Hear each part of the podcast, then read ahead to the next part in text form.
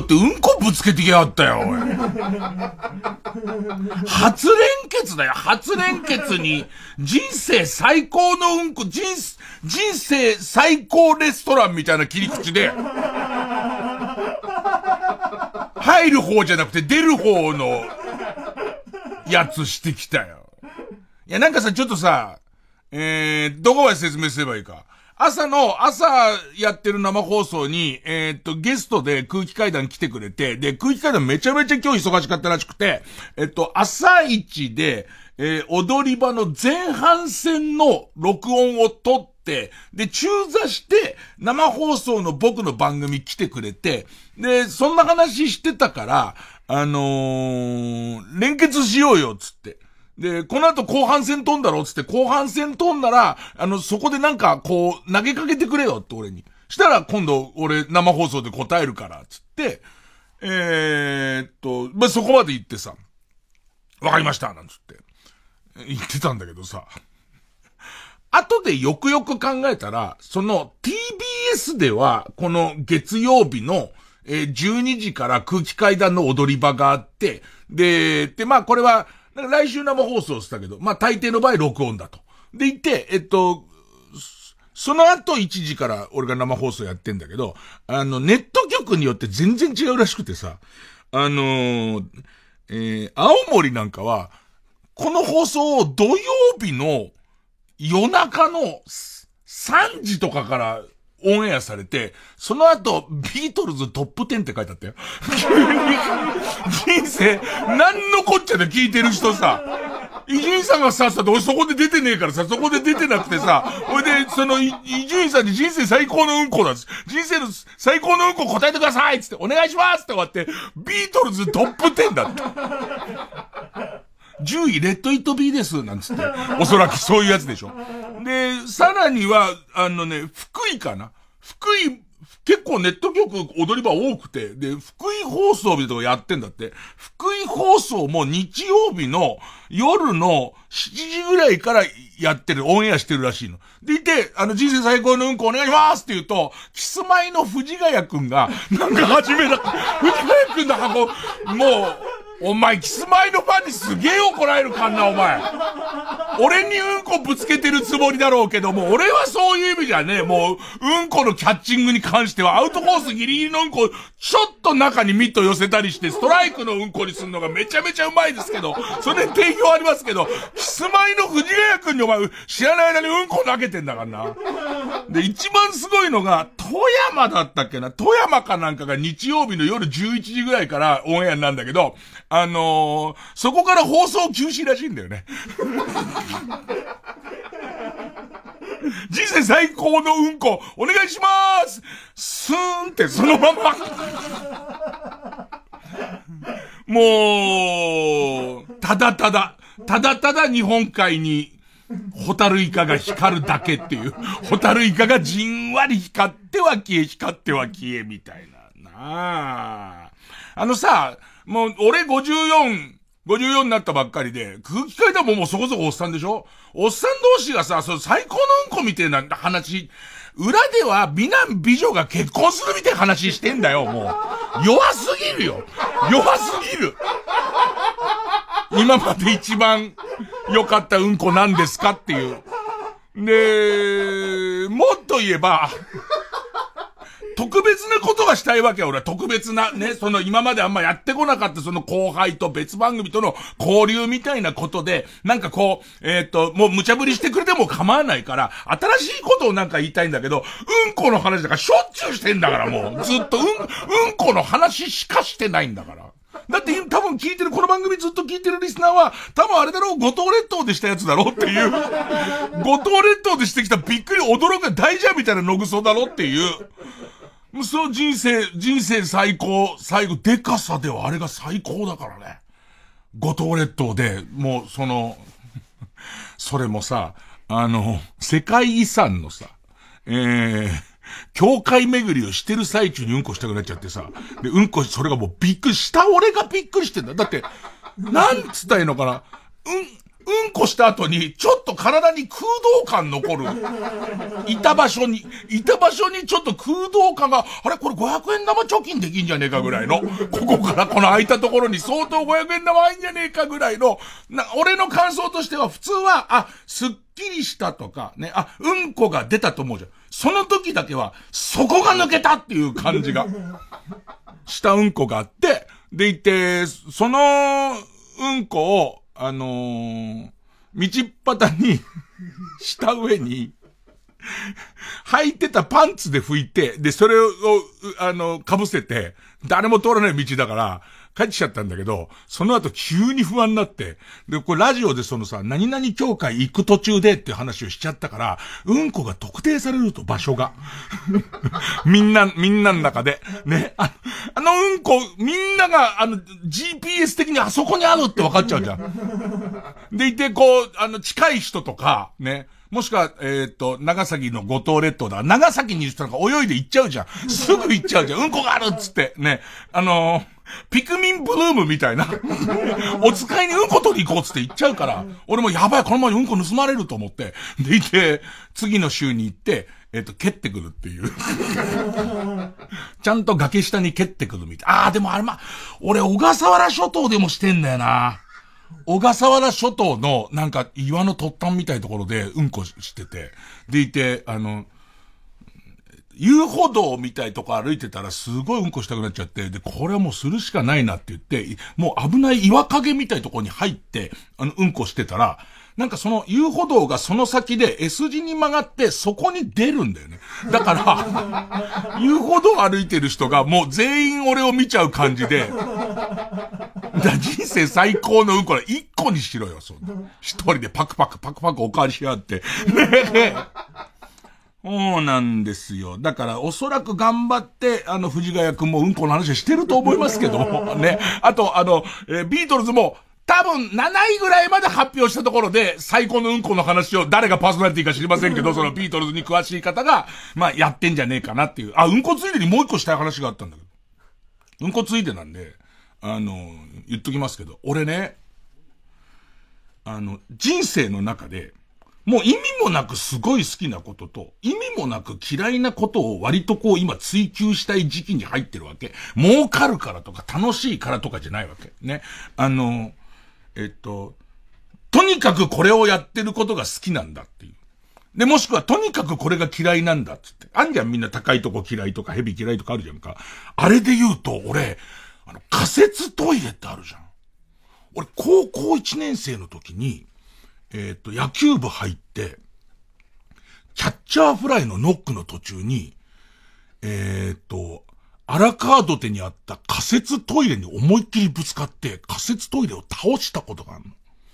なんとあの、えっと、プラスチックでできてる感じの、あの、仮設トイレドカーン倒して、大変なことになったことがあるせいか、仮設トイレに全然信頼が置けなくて、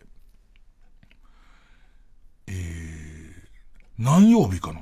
先週末に、こう、ちょっとテレビのロケで、前もちょっと出て、魔改造の夜っていうテレビ出してもらって、で、これもあの、前回結構な失態があったので、もう出禁だと思ってたら 意外にあれが良かったっていう、多分、プロデューサーが脳を魔改造されちゃってんだと思うんだけども、前回俺、ちょっとあまりに魔改造の夜が好きすぎて、そこに出てきた、あのー、えっと、えー、っと、とあるチームのやり方がもう気に入らなくて、もう、ふてくされてテレビ、もう、不満、豚面を、えー、もう思いっきりテレビにさらしてて、で、これは二度と呼ばれないと思ったら、ぜひになんて言われて、前回良かったですよって言から大丈夫かなこの人と思いながら、またその魔改造の夜の、に行ったんだけど、魔改造の夜って、あの、でかい、こう、使ってない、でかい工場にセット組んでやるんですよ。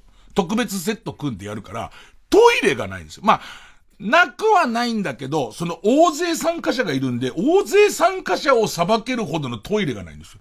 ほいでいて、その、えっと、ロケに使ってる倉庫の、えっと、表に、いわゆるあの簡易トイレを3台ぐらい立てて、でいて次から次へと、あの、みんなトイレ行くんだけど、俺、あれがさ、怖くてしょうがないの。あの、そらさ、仮説だからさ、ちょっと揺れるじゃん。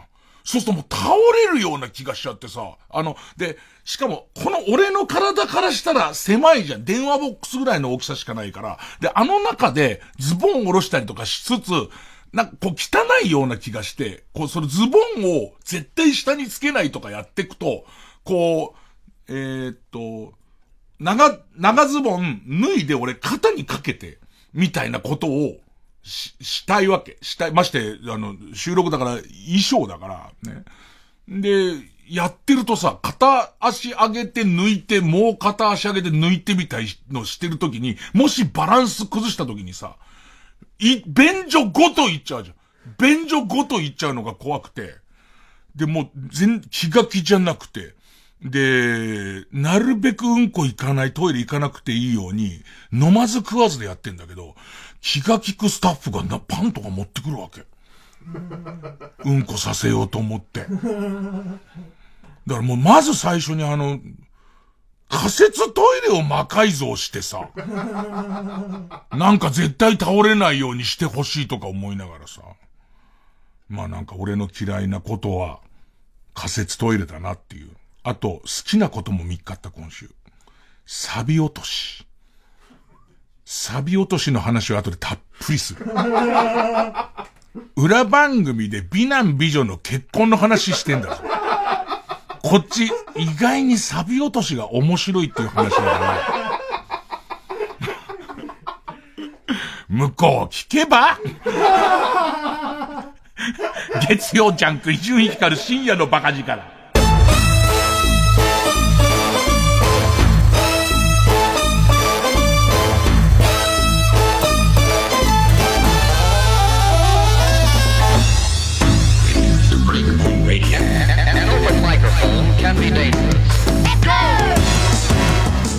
もうなんか最近はすげえ情緒が不安定だから今週いいことは草野球すごかった草野球がすごかったのえっと芸人草野球やってて今年の芸人草野球2強1位、2位がちょっと突っ走っちゃってて、うちのチームはその後の団子状態の中の今5位とか4位を行ったり来たりしてて、で、敵チームがその、えっ、ー、と、2位のチームなんですよ。で、ここには独立リーグ出身のピッチャーがいたりとか、まあ強いよく打つチームなんですね。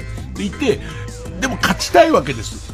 少なくとも3位につけるためには、ここ負けるわけいかないっていう試合なのに、なんかこう、序盤からエラーが出たりとか、不運なヒットを打たれたりとかして、えー、っと、2イニング残して9対2か、9対2。でいて、俺、そこでも俺は仕事で出なきゃなんないわけ。で、でもムードもすごい悪くて、で、俺としては、あの、もう、えー、今日の試合はもうちょっと無理だから、口には出さないまでも無理だから、終わった後みんなで、あのー、飯を食えと。でいて、こういうご時世だから4人以上はダメ。1グループ4人以内でバラバラのお店行って、あの、飯食って弦直しをしろっつって、えー、っと、金置いて、で、あの、とにかく、えー、もう勝ち負けじゃなくて、一本でも多くヒットを打とうとか、そういうつもりで頑張ってみたいな話。で、俺仕事出かけてさ、そしたら、えー、っと、LINE が入ってさ、今仕事を、あ、今試合終わりました、みたいなやつ。で、それの返事にさ、まあまあ、えー、っと、とりあえず反省とかはいいから、えー、っと、置いてったお金で美味しいもの食べろよ、みたいな返事返したら、スコアスコアブックが送られてきて、そのスコアブックの映像送られてきて、最後の2イニングで8点取ってサヨナラ勝ちしてんの。びっくり、ぶったまけて、本当に電車の中で声出るぐらいぶったまけたんだけど、情緒が不安定だから、あのみんなそのメンバーは俺を喜ばせようって、俺をびっくりさせたいと。これを、それ一番最初割と淡々としたトーンで、今、試合終わりました、みたいな、暗いトーンで書きながら、なんか、映像送られてきてるぞっつったら、こう、割とこう点が入ってる映像が送られてきて、さらにはスコアブックとスコアボードの写真が順番で送られてきて、おいおいおい、これ勝ってんじゃんみたいな。で、最後に来た写真が、全員でスコアボードの前で V サインをしてるっていう、そういう写真なわけ。で、そのスコアボードも、ラスト2イニング4点4点罰の、うわ、これすげえなってなんだけど、当然、メンバーからしたら、あの、グッドサプライズっていうか、一員さん喜んだろうなと思ってるじゃん。なんか、15分ぐらい喜んだんだけど、その後喜びすぎちゃって、あ、俺がいると萎縮して打てないんだ、みたいな。俺がいなくなってからみんな伸び伸び野球やってんだ。なんか、すいませんね、みたいな。そんな、そんな感じ。ね、そんな感じの情緒の不安定な人の番組始まります。曲、アユタヤハイブリッド。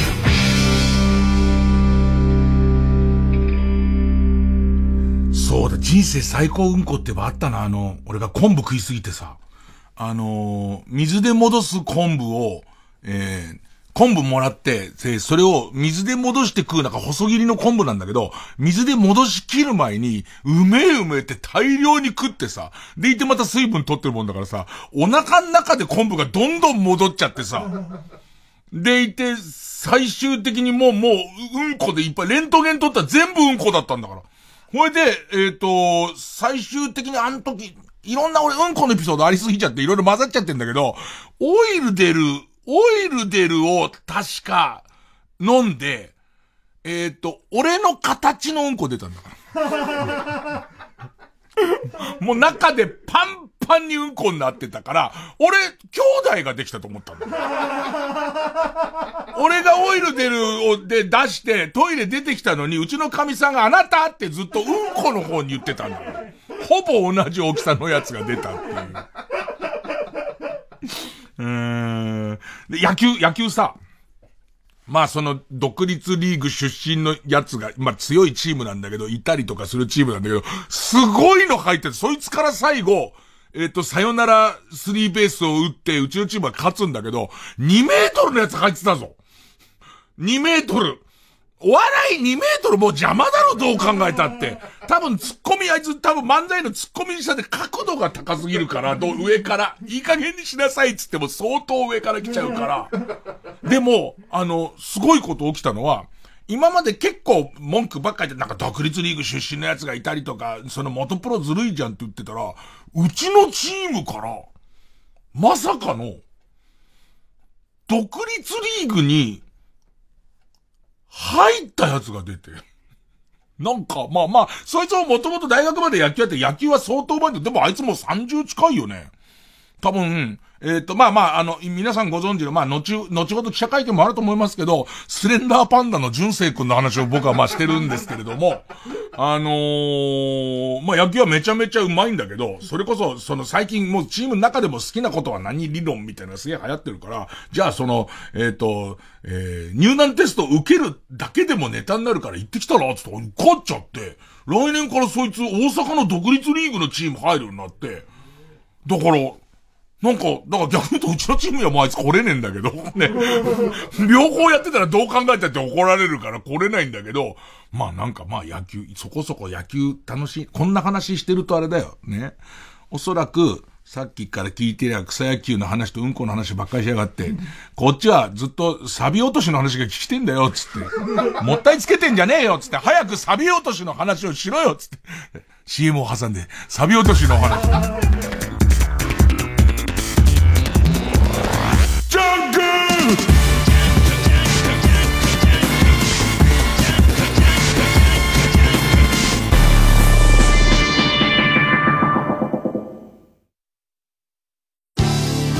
TBS ラジオ JUNK。この時間は小学館中外製薬マルハニチロ伊藤園ホテルズブレインスリープ他各社の提供でお送りします。わらわは佐藤小太郎と申す。以後お見知りおきを。訳あり4歳児と彼を支えるちょっとダメな大人たちの笑って泣けるハートフルコメディー「小太郎は一人暮らし」コミックス発売中。小学館。読むのである。僕中外製薬の役者でよかった。だろ？そう思うだろ？ここまで来れたのは監督以外のみんなのおかげです。おいおい言ってくれるな。監督今日も最前列で寝てましたね。昨日飲みすぎちって。中外製薬の役者でよかったのかな気持ちいい。TBS ラジオ公演、ゴッホ展、響き合う魂、ヘレーネとフィンセント。東京、上野公園の東京都美術館で開催中。お問い合わせは、ハローダイヤル050-5541-8600。詳しい情報は TBS ゴッホ展で検索。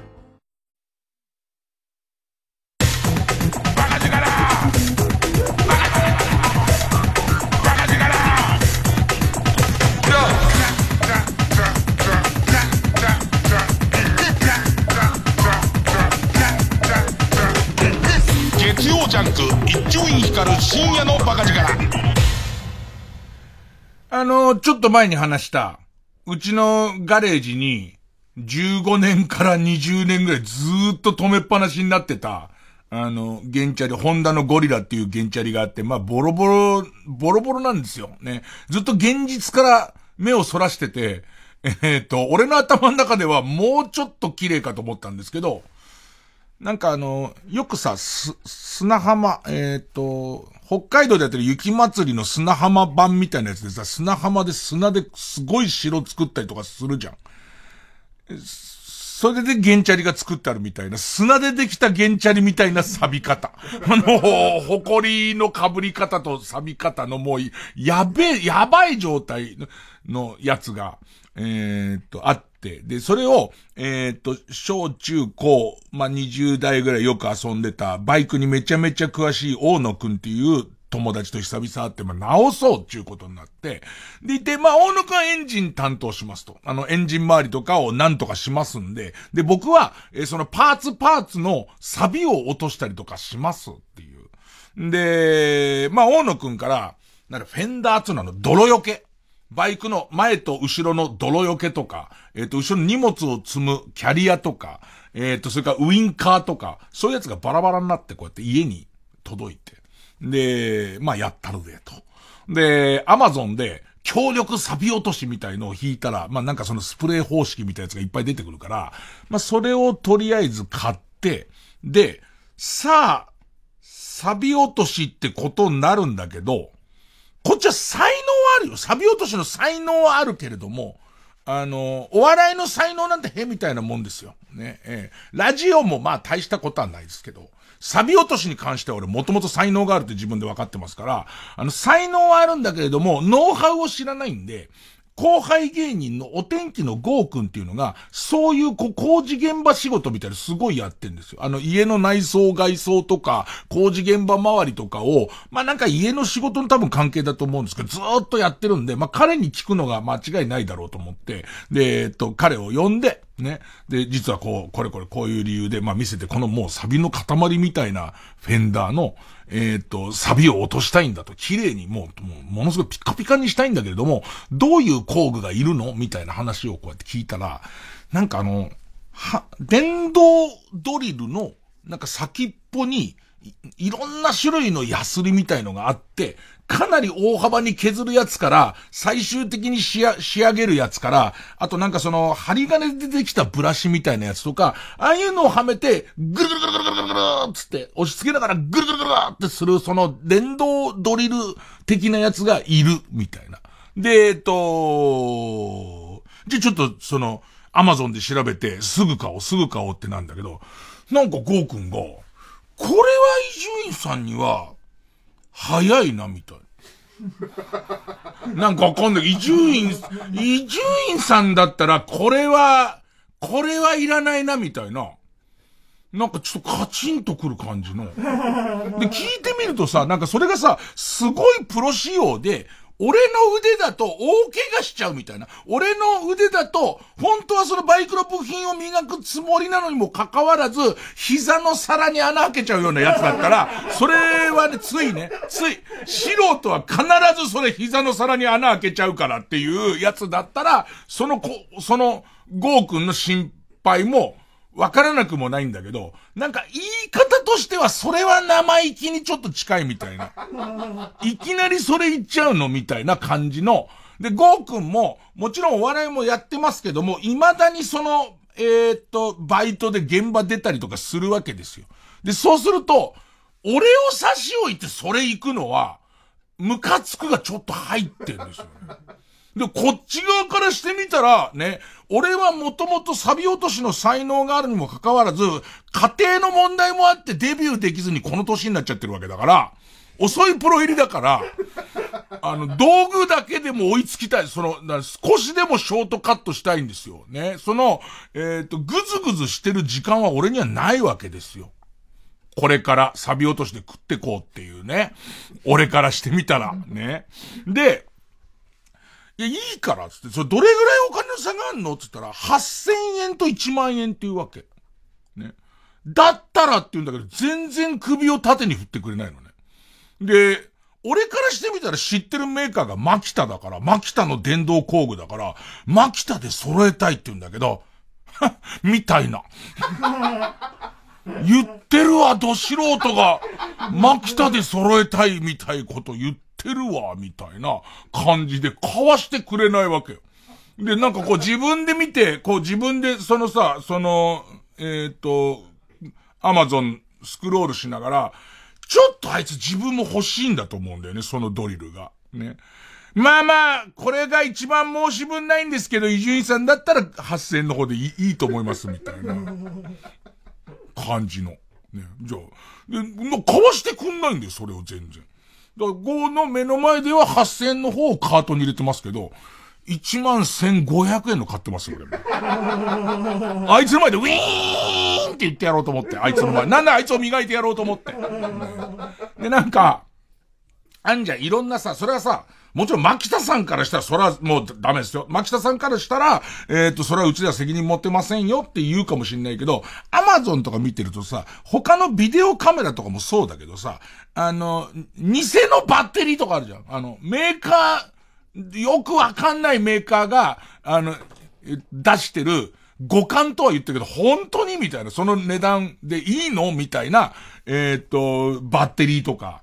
えっ、と、それからアタッチメントとかも、そのタイプにつきますけども、俺からしたらいいじゃん、マキタで揃えればって言うんだけど、全然それを許してくんないんだよ。で、一旦なんかそのよくわかんない、レビューのところの日本語の言葉遣いが怪しくて、なぜか五つ星がめちゃめちゃ多いやつ。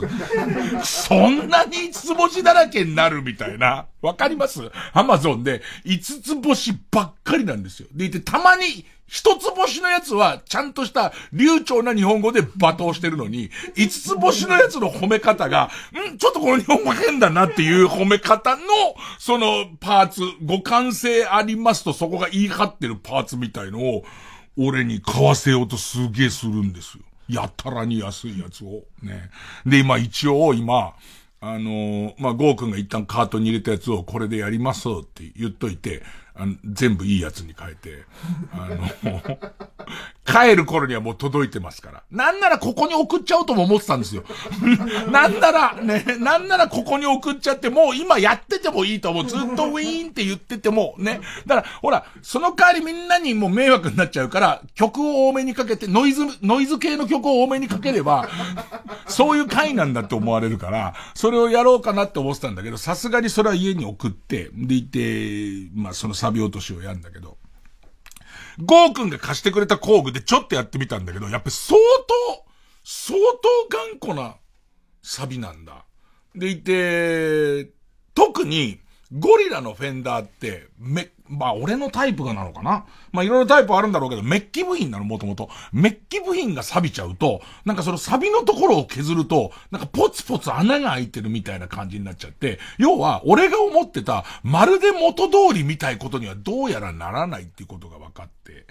で、えっと、工具の、工具とか、あと洗剤もすげえ量買った、錆び取り用のプロ仕様の洗剤みたいなのもすげえ量買ってるから、なんだかんだで2万円ぐらいしてんのね。なんだかんだ2万円ぐらいして、で、えっと、その後その試しにゴーくんの工具でちょっと落として、あれそんなに綺麗になんねえな、みたいなことも分かって、ちょっとまた、情緒が不安定だから、すげえテンション落ちてきちゃって、あの、いろいろ見てたら、ヤフオクで、そのゴリラのフェンダーとか、5000円ぐらいであるんだよね。新品同様で割と。で、その、俺が今、今、磨こうと思ってるパーツ全部入れても1万7千円ぐらいで買えるんだよね。ピッカピカのやつ。もう、ねえ。ちょっとなんつうのかな。こんな言い方なんだけれども、工具いらねえなっていう。だってピカピカのになっちゃうんだよ。まして、その純正はさして高い。純正のホンダのパーツはもう作ってないから、ゴリラ作ってる高いんだけど、ゴリラ人気ありすぎて、純正そっくりなんだけれども、みたいな、あの、えっと、えっと、サードパーティーのパーツとか結構出てて、で、そこそこみんなかっこよくて、そしてピカピカなんだ。ドリルいらなかったなドリル来ちゃってんだよ、うちに。置き配完了しましたみたいな来ちゃってんだけどさ。ドリルいらないわ月曜ジャンク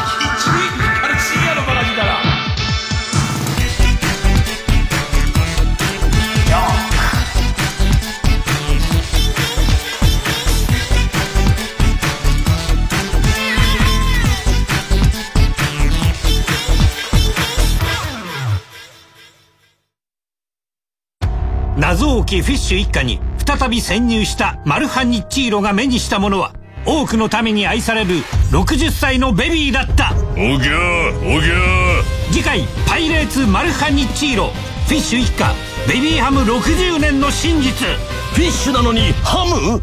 マルハニチロ。プレイステーションプレゼンツマイゲームマイライフ18日のゲストは前回に引き続き元プロボクサーの井上幸喜さん。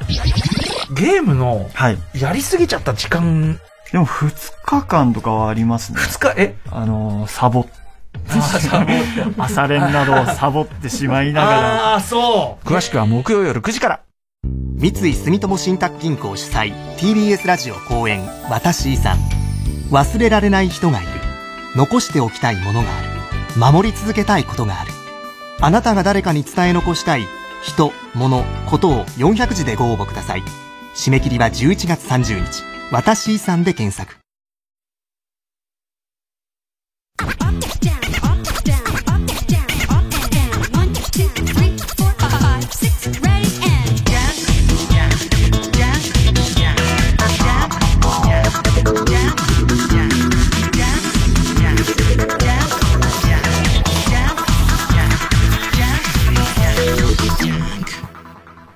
教えて、老害さん。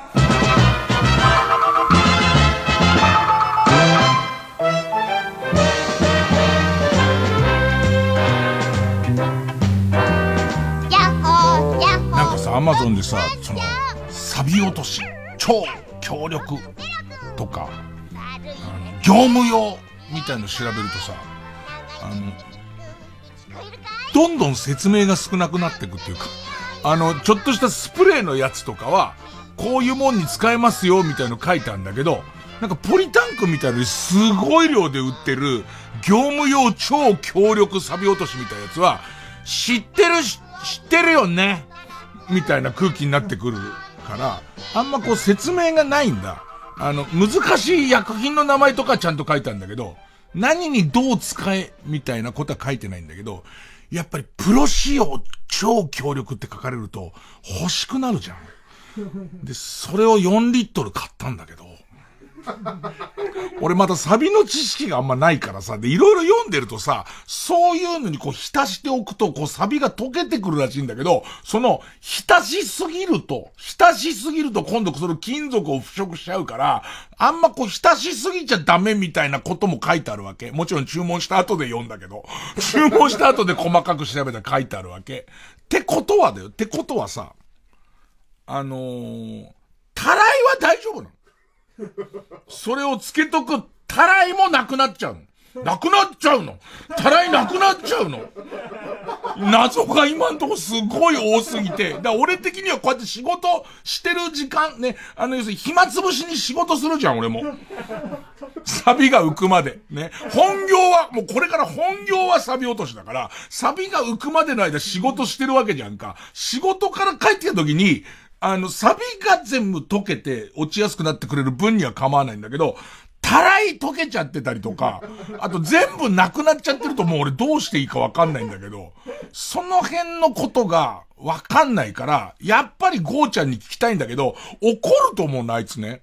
いいの買ってるから。そういうめんどくさいことも含めると、もう新しいパーツ買っちゃおうかなって今。相当なっちゃってますけどね。さあ、えー、サビと何にも関係ない、教えて老害さんのコーナーですけども、あのね、老害を感じること。なんかね、この間ロケ中に、えっと、学生とかといっぱいロケをやって、こうやって一緒に写真撮ったりしながら、まあ、まあ、テレビの撮影やってたのね。で、えっと、そばにマネージャーの、あの、栗原もいて。で、撮るたびにさ、すごい天気も良くて、景色も良かったからさ、いいの撮れたから、おい、いいの撮れたよ、いいよこれいいよって言いながら、その、学生の子とかに見せてたら、栗原が気持ち悪いと。なんかその、写真撮っては、いいよ、いいよっていうのが、エロいカメラマンみたいな。そういう感じがするっていう。普通映えるって言いませんみたいな。素直に映えるって言えばいいのに、そのいいよ気持ち悪いって言われちゃって。で、ふと映えるの使い方がよくわかんないっていうか、あとエモい、エモい。エモいが、俺やっぱり分かってないわ。なんかエモいってみんな言ってると、まあ、なんかいいことなんだろうな、褒め言葉なんだろうな、エモい、みたいなこと思うんだけど、この間、夕日を、夕日がエモいっていう話になって、エモいってそういうもんなの？俺の中で結構エモいなーと思うのは、えー、っと、9回裏ツーアウト満塁か。エモいな。ー違うみたい。で、俺の中で、俺の中で、老害の中でも、えっと、二段階あって、あの、もうわかんないよっていう。そんなの俺。そのエモいの使い方も、映えるの使い方も、わかりませんけど何かっていう。だって、お前らだってわかんないのあるでしょ俺のやつ。っていうのは、俺の中ではまだいい老害で、わかんないで使っちゃってちょっとずれてるのやばい気がするんだよね。そんな今、エモいがもうや、もうエモい恐怖症。何と何が、え、カブトムシのでかいやつエモい？エモくねえんだ。すげえ産毛の濃いやつだよ。あの、なんとどっちか黒っていうよりは、割とこう、あ、飴色っていうか茶色の実が強い、ジャポニカの表紙にいるようなあのカブトムシはエモくはないですよね。エモくはないんですね。俺のエモいなんだろう？え、俺本当にその夕日がエモいが、なんかわ、わかんなくて、なんなん？エモいの、エモく、な、え、えっと、あやたか飲んでエモいことってある？もうないよね。それは俺今狙ってるから。あやたかは絶対エモくないなっていうのは分かってます。それは分かってますけど。まあまあそんな、えっ、ー、と、老害さんに逆にね、俺はそれを、栗原マネージャーとかに聞きます。こういう時何て言えばいいの？ね、あ、映えるっていうのが普通ですよ、みたいなの分かりますけども、その逆もあるでしょうと。Z 世代の人から、えっ、ー、と、老害さんに聞きたいことをいっぱい送ってもらうコーナーです。えー、ペンネーム人生のモットーは誠実さ。世界のことステップだけステップだけねえ老害。老害が若かった頃ってワイヤレスイヤホンってなかったんでしょ？なかった。いつ現れた？ワイヤレスイヤホンなかったな。コードレステレホンですらなかった。家にコードレステレホン来た時もうみんなでぶったまげてちょっと表出てみろ、みたいな。で、こう、ちょっとずつ、ちょっとずつその性能を試すのに、で、昔ってそういうのの電波の基準が甘すぎて、で、今でこそ、あの、技的マークがついてないようなワイヤレスも絶対使っちゃダメってなるけど、その辺の基準ができてなくて、えらい強いコードレステレフォン、あのー、家出て、5軒ぐらい挟んだパン屋の前まで聞こえたから。そういう、そういう時代ですよ、老害さんの若い頃。えー、ワイヤレスイヤホンってなかったんでしょ ?AV 見ながらオナニーするとき、有線のコード邪魔になるけど、それはどうしてたの？むしろ体中を一旦コードでぐるぐる巻きにして、一人金箔プレイを楽しんでたの あのね、VR、VR あるじゃないですか。あのー VR と、えっ、ー、と、コードありのヘッドホンの組み合わせが、VR でコードありのヘッドホンをしたままエロ見てるじゃん。そうすると、コードの先が膝頭を撫でたりとかするのね。その時すっごいびっくりする。で、耳も密閉型で塞がっちゃってるから、誰？って言っちゃう。もう思いっきりヘッドホンぶん投げながら、誰？っつって、そこに、だ、もう本当にワイヤレスになってすごい良かったって俺思ってる。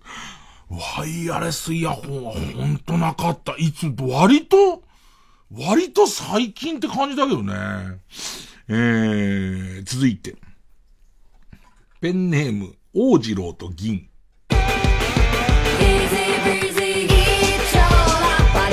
ねえ、老害。老害が若かった頃ってフリスクとかなかったんでしょ？なかったね。ハッカー飴はあったよ、ハッカー飴。ハッカー飴、スースーする、スースーするのはハッカー飴があったけどね。今週が気になった時ってどうしてたの？トイレの小便器の中に転がってる黄色とか緑色のボール食ってたら、お前若くねえだろ、お前あれを見てるってことはどうやっても。あのボール、見なくなったな、あのボール、便所ボール社、全日本便所ボール社の、えー、がもう一番でかかった、でかかった頃は、もうどこの便所にもあのボール、黄色、緑、ピンクがあって、あれを尿圧で割ってやろうっつって。すげえやって、尿圧？尿圧で割ってやろうっつって頑張ったもんだけどね。口くせえ時どうしてたのかな？俺さ、えっと、まあ、老害の若い頃っつっても、俺が高校生ぐらいの時に、歯磨きガムって出たのよ。急に。要するに、ガムだけど味、ガムは別に口臭を予防しようってものではもともとなかったわけ。要するにガムはうまいからガム食ってたんだけど、突然、歯磨きガムつってもう、歯磨きの絵描いちゃったって、これ美味しくもないの。美味しくもない。これは、あの、口が癖やつのための、歯を磨くためのガムですからできたんだけど、俺、あれがダメで、ずっと食ってんのおかしくない？なんか。汚ねえのが、汚ねえのがあれにつくわけじゃん。それ噛んでんのおかしくね？えみたいのを、すげえ抵抗したら覚えてるけど、口が臭いのはもういいやってなってたかな。歯磨くか。まあ、その先で口をが臭いのどうにかするものはなかったね。えー、発火の飴がスースーするっていう意味では、発火の飴はもうスースーしましたけどね。えー、ペンネーム、パンナカッタ。弱いねえ、老害。老害が若かった頃って商品にバーコードついてなかったんでしょ？レジでどうやって値段が分かったの？レジのババアのいいね？いいねじゃねえよ。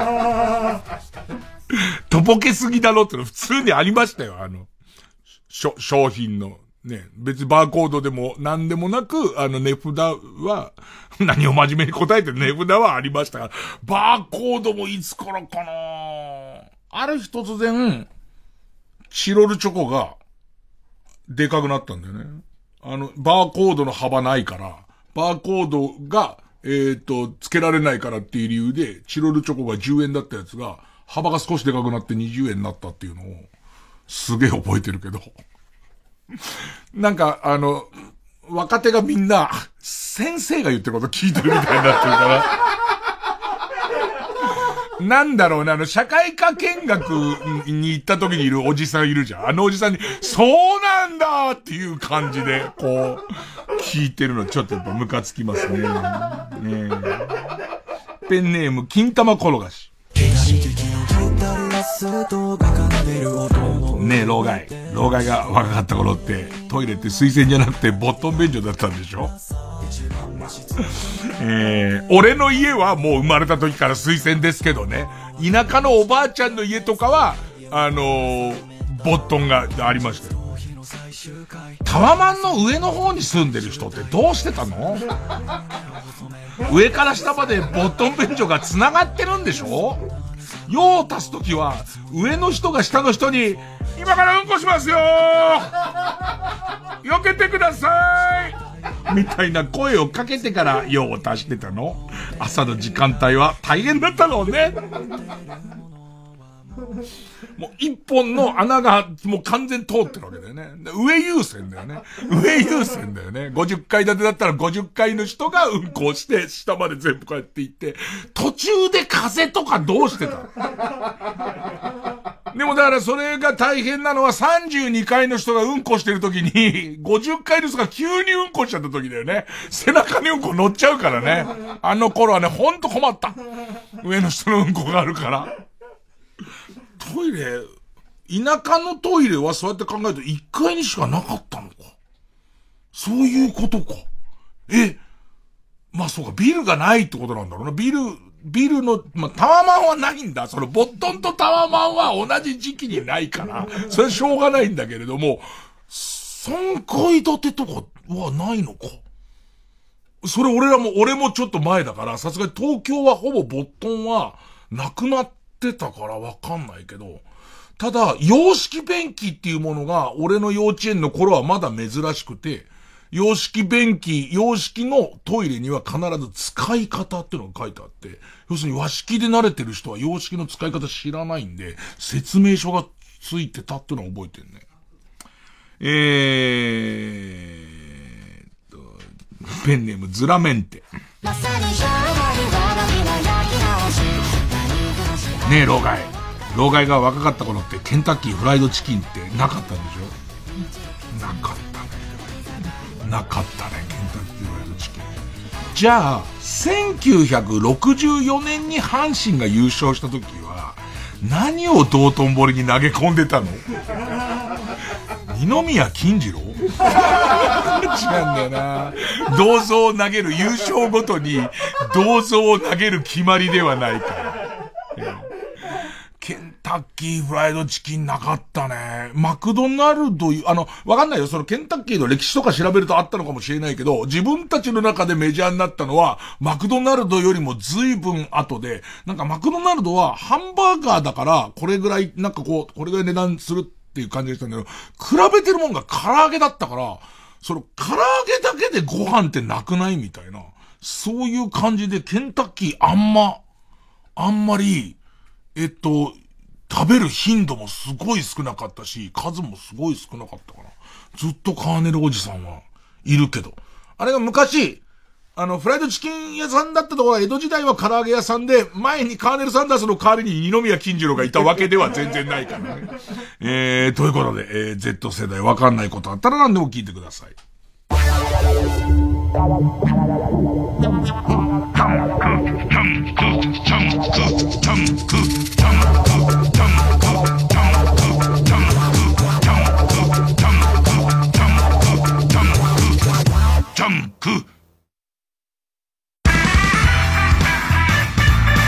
ここでリアクションザブッダの宿り木をお聞きください。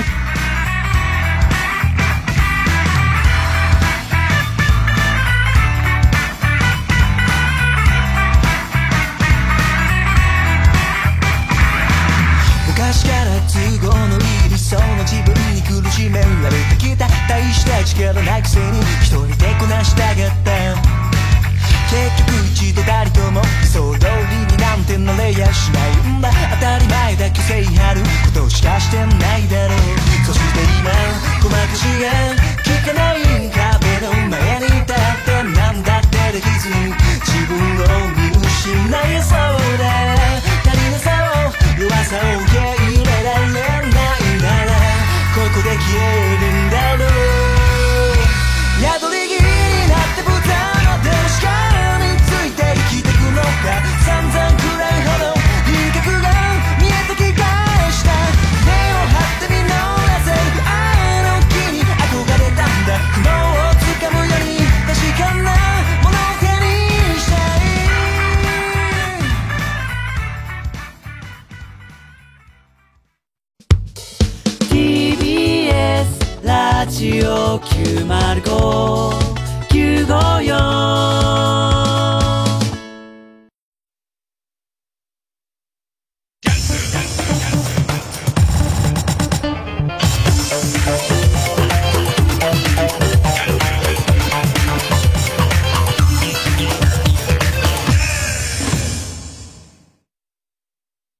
松田くんもしよかったら私と温泉行かない？えいきなり、喜んで。よっしゃーこれで5人目 !5 人目？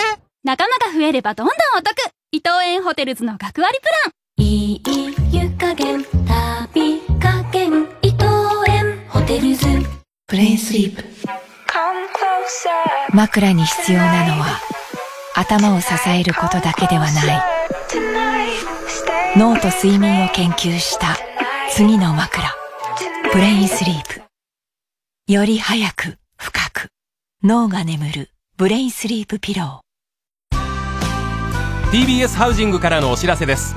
11月27日28日の2日間 TBS ハウジング新越谷会場で謎解きイベントを開催します。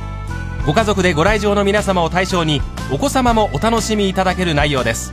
詳しくは TBS ハウジングのホームページをご覧ください。TBS ラジオ JUNK。この時間は小学館中外製薬マルハニチロ伊藤園ホテルズブレインスリープ他各社の提供でお送りしました。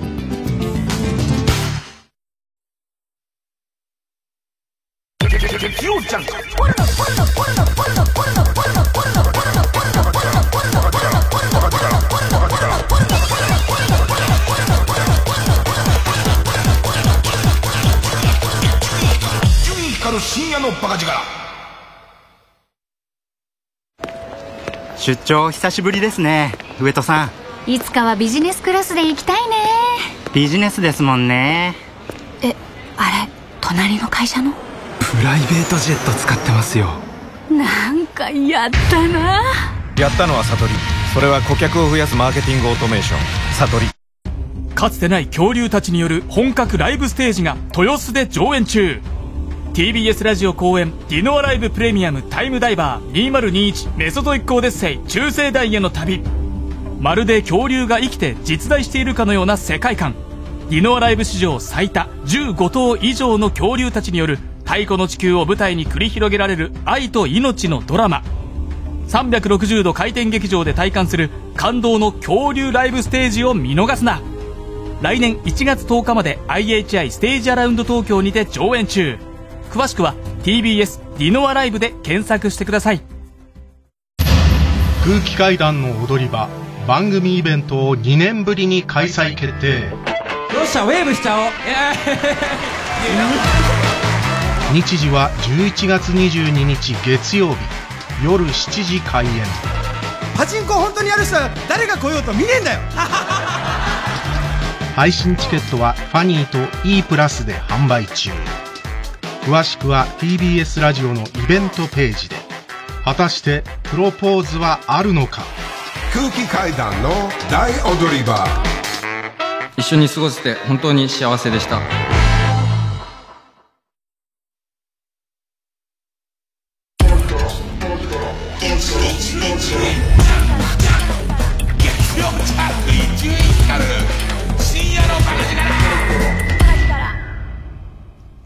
ケンタッキー、ケンタッキーよりも、うちのお袋とかが冷蔵庫に長い間入れっぱなしにしといたもも肉を、こう嗅いだりとかして、ギリ大丈夫みたいなやつを、えっ、ー、と、醤油と、えー、味を濃くすることで臭みを消していくから、醤油と、あと大量の生姜で毒を消して作った唐揚げがめちゃめちゃうまかったから、なんかケンタッキーピンとこなくて。で、しかもこう、ケンタッキーフライドチキンを、親父がなんかもらってきたりとか、もらってくんだか買ってくんだかあんな持ってくると、なんかご飯と食べてたよ。なんか要するにその文化としてその、唐揚げだけを食べて今日の晩ご飯が終わりですみたいなことが全然納得いかないから、ご飯と食べてた。ねえ。今思うと。ねあと、あのー、意外なところで僕よりも等近くしたの、この前で笑ってる河野和夫。河野和夫は、埼玉で、まあ、地域専門で埼玉で、家が2階建ての、まあ、アパートっちゃアパートで、え、それでボットンだったの？ボットンだったの？え、2階のボットンはどうすんの？下、避けてくださいうんこしますよじゃなくて。河野くんの家は、なるほど。セパレートで1階2階が河野くんの家なんだ。でいて1階にボットンがあるんだ。で、2階には当然トイレがないっていうシステムなんで、びっくりしたのは、若手作家人が、あのー、田舎だろうが、おばあちゃん家だろうが、なんだろうが、生まれてこの方、一回もボットンで、えー、っと、うんこをしたことがないって言うんだけど。マジかまあ、そう、あの、ボットンとは言っても、そのね、さっき言ってた仮設トイレも、一応そういうこ、水洗ではないじゃん、仮設だから。水洗ではないんだけど、あの、蓋がちゃんとついてたりとか、あと一応水が流れるようになったりするんだよね。ああいうんじゃないよ。ただ穴だよね。ただ穴。ただの穴にうんこをし、してく。ないんだ。一回も。かわいそう。どうして？ね どうしてどうして？なんで、あ、なんでかわいそうなの？なきゃないで全然いいし。ね、えー、いやだから、びっくりした。なんか、東京と地方で結構差があったから、多分、河野くんが、ま、まあ、埼玉で、えっ、ー、と、家ボットンってのもあれば、あと、田舎は結構、なあ、ボットンだった気がするけどね。えー、そんな曲です。えー、思いの丈でエバーブルー。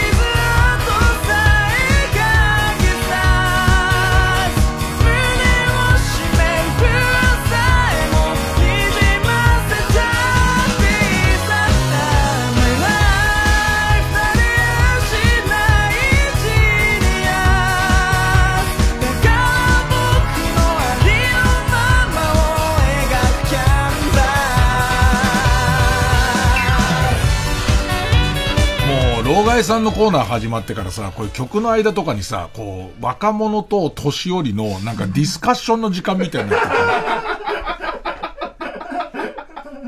昔やっぱガムの要素は美味しいとか口寂しいっていうところにあって、その口臭ケアみたいなことはないのよ。あの、で、後に、えー、ブラックブラックが出て、眠気対策とか、で、クロレッツが出てきて初めて、その口臭対策みたいなことになってくんだと思うんだけどな。あとあの、フリスクの代わりにあったのは、な、これも難しいのは、おっさんの文化だったのね。俺が子供の頃のおっさんの文化として、ジンタンってあったよね。ジンタンって、なんか、何あれ？成分全然わかんない。銀色の粒みたいな、えっ、ー、と、ボールペンの先に埋まってる丸いやつみたいな感じのやつがいっぱいあって、それをジンタン入れに入れてて、そこで今のフリスクみたいにタタってやって食ってて、で、俺は子供だから、親父とかがそれをやってると、ジンタンくせえの。じゃあ口臭くていいじゃんって思ってた。それが今で言うフリスクの感じかな。え、こんな話をですね、この思いの丈のエバーブルーを聞きながらみんなで、えずっとしてました。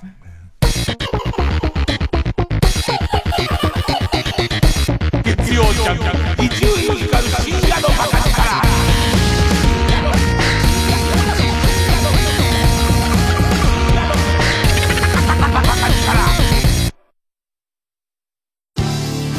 TBS ラジオジャンクこの時間は小学館中外製薬マルハニチロ伊藤園ホテルズブレインスリープ他各社の提供でお送りしますお前、家買うんだってな。はい、ついに。買う前によく読んどいた方がいいぞ。ああ、契約書いや、正直不動産を。不動産営業の裏側を大暴露。面白くて得するコミックス「正直不動産」発売中。小学館。TBS ラジオ公演。空想バラエティ天津丼3杯目。人気声優たちがコントに挑戦。11月21日日曜日。有楽町朝日ホールにて昼と夜の2回公演。配信も行います。チケット販売中。詳しくは TBS ラジオのイベントページまで。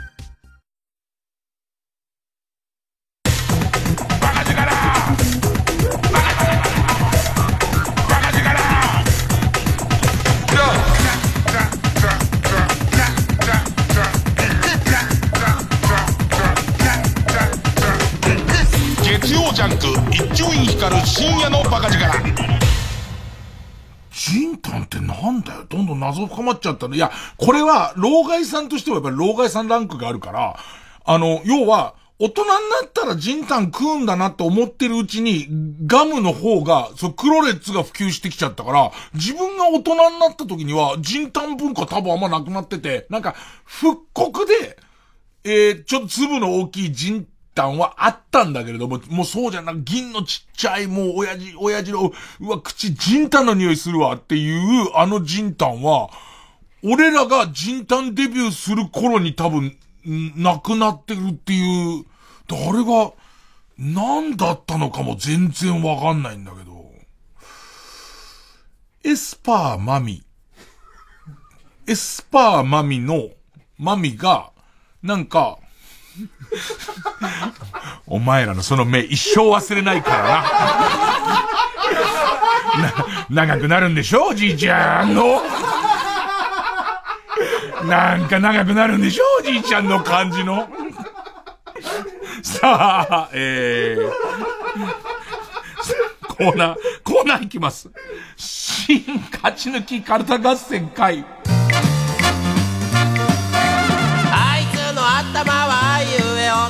エスパーマミはわかんのわかんないの？わかんないのね？はい。えー、番組オリジナルのカルタを作ろうという新勝ち抜きカルタ合戦会です。このコーナーは毎回2つのテーマのカルタが戦って生放送で番組を聞いている皆さんからのメール投票で紹介を決めます。で対戦するのは前の週に勝ち抜いてきたカルタと現在たくさんのテーマを同時に募集している予選ブロックの中で一番盛り上がっているチャレンジャーのカルタです。数ごとにあ行、家行、作業と進んで負けると予選ブロックに戻ります。和行まで勝ち抜ければカルタは完成でゴールインです。同じ文字で3連敗するとテーマは消滅です。さあ、えー今週の対戦カードですが、まずは現在勝ち抜き中のこちらです。えーミスター・ビーンが巻き起こしそうな騒動や失敗がテーマの超面白 ミスター・ビーンカルタ。今週は、ハ行のカルタになります。そうね。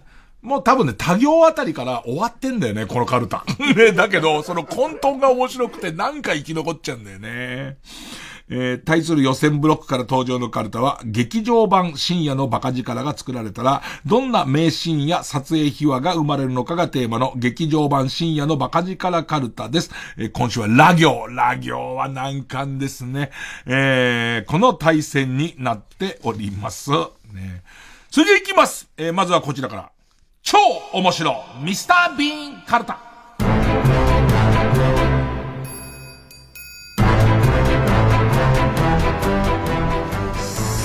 さあ、ミスター・ビーンもまあ来るとこまで来ましたよね。えーなんとかかんとかハゲを折り返してんですからね。えー、ペンネーム、トラウトマン。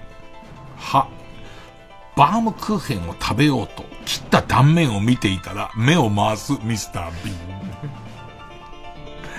あのー、小学校1年生ぐらいの雑誌にさ、自動車の絵が描いてあってさ、タイヤのところがさ、それこそバームクーヘンじゃないけど、なん、すっごい細かい何十丸にもなっててさ、本を持ってぐるぐる回すと、タイヤが回って見えて、不思議っていうやつは、あった。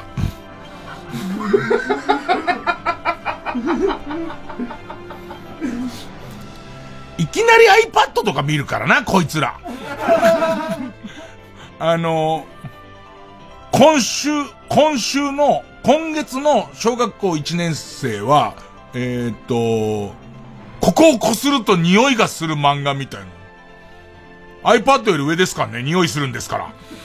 で、そのレモンのイラストとかあると、そのレモンのイラストのところを爪で擦るとレモンの匂いがするの。で、意味もなくドラえもんがレモン食ってたりするんだよ。でいて、すげーっていう、匂いがするっていう。iPad はしませんよね、匂いとか。ああ、かわいそう。さあ、えー、ペンネームチロリアンペロチュ。超面白ミスター・ビーンカルタ。は。花丸うどんに行ったミスター・ビーン。システムがわからず、ちくわをその場で食べて、静止する店員と口論になり、トング憲法で店員のチンポを掴もうとするが、店員のトング、トングさばきで全て返され、バックヤードに連れて行かれるって。なんだよ、トング憲法。両方トング持って。はいっていうで、チンポをギューってやってやろうと思ったら、カンカンカンカンカンカンつって最終的に耳をつままれて、そのままバックヤードに連れてかれちゃうっていう。ペンネーム、空飛ぶ木綿豆腐。は、ハライチの漫才で、面白いビーンから、底知れぬコーンへと変わっていったミスター・ビーン。ペンネーム、背中にはいつも幸せのポップコーン。これあの、ミスター・ビーンの、もうしょうがないですけど、想像する、我々の想像するミスター・ビーンのワンシーンですから、ね。は、ハマカーンの神田を、10円玉をぎっちり詰めた神田うののストッキングでぶん殴るビーン。どうして？いい人だよ。神田くんすごいいい子よ。ね。ぎゅうぎゅうに、神田うのの高級ストッキング、ぎゅうぎゅうに10円玉入れて、バーチコーンつって。なんでそんなことすんの？ビーンは。ペンネーム豆腐小僧。は、針金虫に体を支配され気候を繰り返すミスター・ビーン。針金虫怖えんだって。針金虫はカマキリの中に入る寄生虫、まあ、針金みたいな細い寄生虫だけど、あいつは水の中に卵を産むんだよね。でいて、カマキリは針金虫に寄生されると、なんだかわかんないけど水辺に行くってすごくない？もう、その、カマキリ自体は水に弱いから水なんか行きたくないんですけど、針金虫にそうさせられちゃうみたいな。ミスター・ビーンも針金虫に寄生されて水辺に行くっていう。すげえ怖えのしか俺頭浮かばないけど、気持ち悪いやつしか。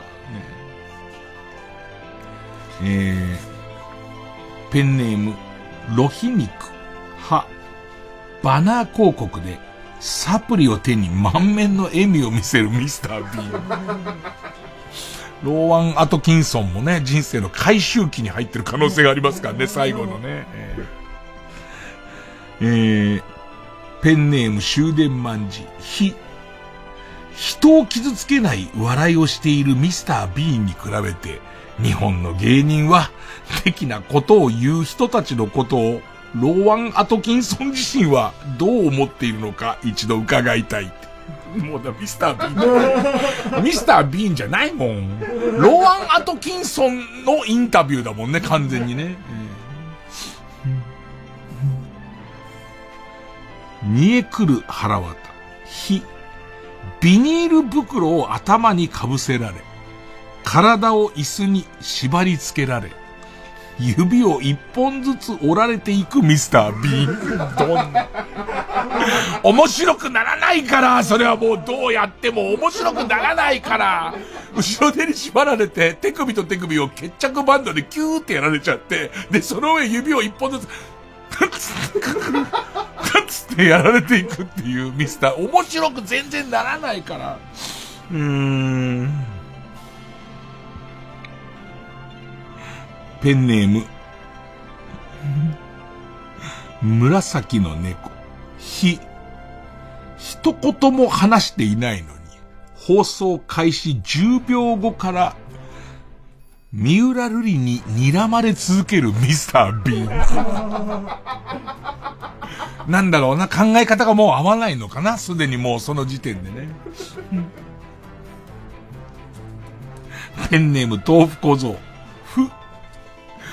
ブルドーザーに引かれて、ペラッペラになってしまったビーンに、佐藤しおりちゃんの正面をかけたら元に戻る俺一緒だったんだよ、仕事。ほんといい子で、ほんと火の打ちどころのないぐらいいい子なわけ。でいて、こう、ちょっとこう、えっ、ー、と、わかんないけど、チーム戦のクイズなんだけど、わかんないけど、じゃあ私頑張ってみますみたいな、あの、みんなが押し付け合ってると出るみたいな。で、そのけなげな姿を見るたびに、一生懸命頼んだらおしっこかけてくれるような気がする。切り離せよ。すっげえいい子だ、すげえ、す、今の、これがおかしいんだって。切り離せよまで合ってるじゃん。すげえいい子なんだからって言うと、すげえいい子だから 一生懸命頼んだら、おしっこかけてくれるかもしれないってみんな思っちゃうっていう。うーん。ペンネーム曲げ曲げ、ふ。フェラチオされている時の顔と、キューベイの寿司を食べた時の恍惚の表情が全く変わらないミスター・ビーン。ペンネーム豆腐小僧ふ。プロ野球観戦中に大口を開けてハンバーガーを食べようとしていたら、飛んできたホームランボールが口に入ってしまい、飲み込んでしまうミスター・ビーン。急に楽しくなった。同じミスター・ビーンの中で、さっき椅子に縛られて指折られてたんだよ、一本ずつ。しかも顔に、ビニール袋かぶされてから、ふこー、ふこーってなっちゃってるから、ふこふこふこふこってなりながら、ギャーって言うと、そのギャーってた口の形に、あの、ビニール袋くっついちゃうから、ふこー、ふこーってなってたのに、何お前ホームランボール口入れてあわわなってるの。ペンネームチェリマツ。古舘一郎のトークショーにゲストとして呼ばれたが、何も喋らないので、そうです。この男は決して喋ることはありません。死んでいるわけではありません。背中で語るのです。まさに彼は背中で物を語る人間代表といったところでしょうかと勝手に実況されるミスター。ペンネーム、そろそろ旧姓中山。へ、変人プリは天然ではなく、過去の罪をばらすという脅しに応じて仕方なく演じていただけだとわかる衝撃の最終回。急にだよ。ラストのラストに、いつまでこんなこと演じ続ければいいんですか？つって。急に、急にっていう。ペンネームマロン、ほ、ホテルのペイチャンネルで AV を見ていたが、最中にカードが切れ、廊下の販売機まで買いに出るもオートロックで部屋に戻れない。全裸で繁忙期のミスター B。面白いけどって。面白いけどね。でもさ、想像するなんとなくだよ。俺ミスター・ビーン相変わらず一回も見たことないけど、なんかガウンで締め出されてる感じあるよね、ミスター・ビーン。ホテルに、あのシーンだよね、きっとこれね。俺がなんとなく見た覚えがある、なんかあの、な、な、な、なんつうの、あの、えっと、タオル、タオルの、タオル地の、えー、っと、ガウンみたいのを着たまま、えー、表出て、だからペイチャンネルのカード買いに行ったんだけど、繁忙期のまま外で出ちゃってるっていうやつだと、バスローブ、バスローブで表出てるあの感じだと思うけどな。えー、ペンネーム目玉焼きが生きてるみたい。ほ、ほやにおちんちんを突っ込むほやにーに夢中になりすぎ。サメに食べられたミスター・ビー。ホヤニーとかないから。三陸海岸でね。三陸海岸で、ホヤに、ホヤにおちんちんを突っ込む、ホヤニーに夢中になりすぎて。ビン以外の、アマちゃんたちは全員逃げてんだよ、サメ来てるから。だけど、ビーンだけは、ホヤニーに夢中だから、向こう、塩水で、海水で押し返してくる感じで、ビーンがもう甲骨なんだよ。後ろにもでけえサメ来ちゃってるから。えー、ペンネーム形状記憶老人。細木和子の遺言によって、芸名を、ビンビンビン太郎に改名させられるミスター・ビーン。細木和子さんのさ、訃報を伝えてるさ、まあ、芸能ニュースでさ、えー、クリームシチューの名付け親としてもおなじみのって言ってるさ、はぁと思ってたら、後で、えー、先ほどのニュースの中で、つって訂正してって、何その、うろ覚えで、うろ覚えで言う？みたいな。えー、まあそんなところですかね。えー、俺は今日の中で一番好きなのは、えっ、ー、と、椅子に後ろ手に縛られて指を一本ずつ折られてるっていうコメディの要素がゼロだから、どうやって笑えばいいのかわかんないからね。さあ、対するはこちらです。劇場版深夜のバカ力カルタ。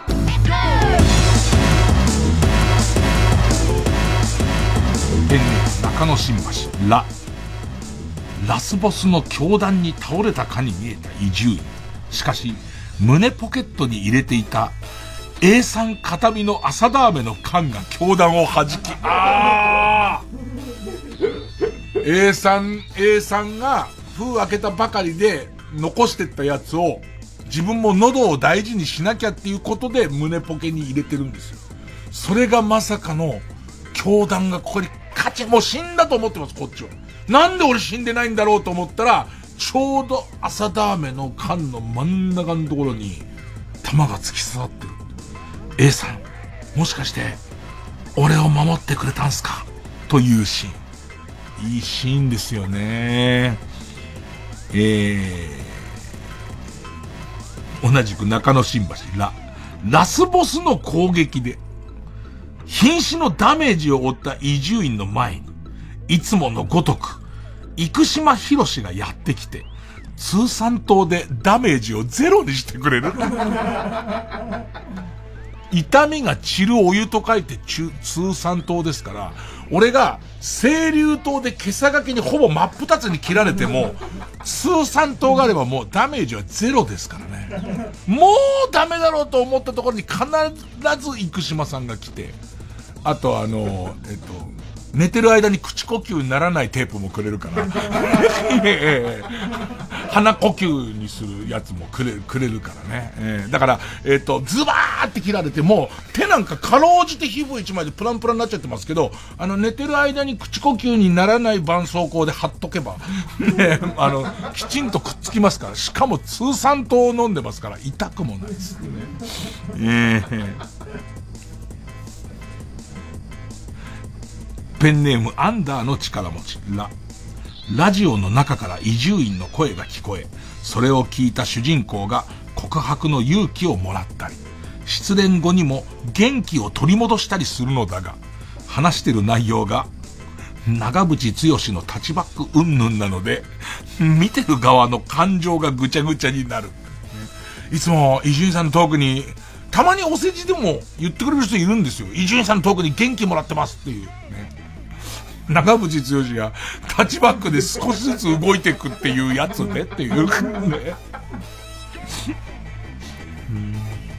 ペンネーム大巨獣チジョラ。ラ。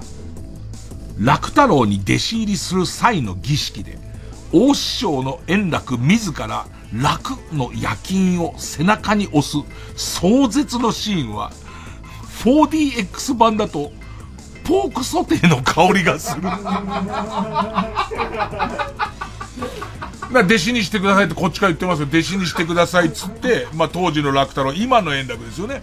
当時の楽太郎は、まあまあお前さえ良ければっていうよね。で、そうすると大師匠の、まあ先代の円楽のところに行って、えっ、ー、と今、この、楽太郎師匠の許可が出ましたっつって、えっ、ー、と、まあ大きく円楽党って位置に入れてください覚悟はいいんだねって言われて。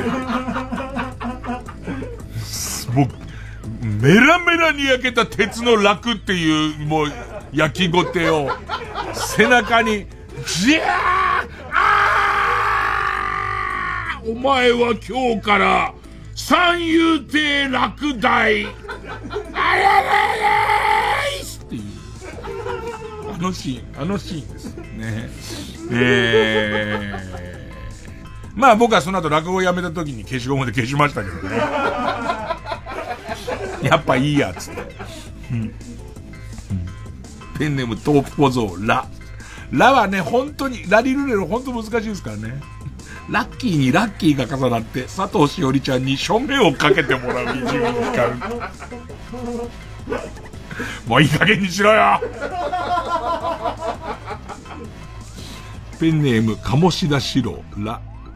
ラジオ界の若手育成を打診される年老いた伊集院光。しぶしぶ顔だけは出す。と、久しぶりに TBS ラジオにやってくる。そこには荒削りだが才能を感じさせるトークをする単勝方形の男が、その男に若かりし自分を重ね、一人前のラジオパーソナリティに育てていく。ちょっと待ってくれる？悪いシーンじゃないんだけど、単勝方形いらなくない単勝方形全然いらない必要が、必要がない、全然。エピソードの中に全然いらないから。ペンネームそろそろ旧姓中山、ラ。ラストはお金儲けに走り変わり果てた伊集院を偶然倒れてきたウルトラマン像が押しつぶす。最後ね。ペンネーム、大巨獣チジョラ、リ。リモコンバイブの強度をマックスに上げる電波を TBS から世界中に発射するクライマックス。ラジオってそういう電波じゃないから。うーん。えー、ペンネーム薬用オナ。リ。リスナーを秋葉原に集めて騒動を起こした結果、警察が駆けつけ、中島みゆきの施錠をバックに伊集院が連行されるシーンがいいシーン。まあ、あの、これ実際にやってますからね、俺らね、イベントでね。あの、満席、今なくなったのか、そこの石丸電機、もしかして今ないかも、あの、パセラのでかいのになってんじゃないかな。満席警察の隣の、その石丸電機のショーウィンドウの中のテレビに、この番組オリジナルの、こう、映像みたいのを撮って、で、それがそこでしか見れないってやったら、それは大騒ぎになるわな。しかも満席警察がすぐ来れるとこだったから、こらっつって、そんなダメだぞ!なんて言われて、ウィーっつって、すいやせんっつって、うん。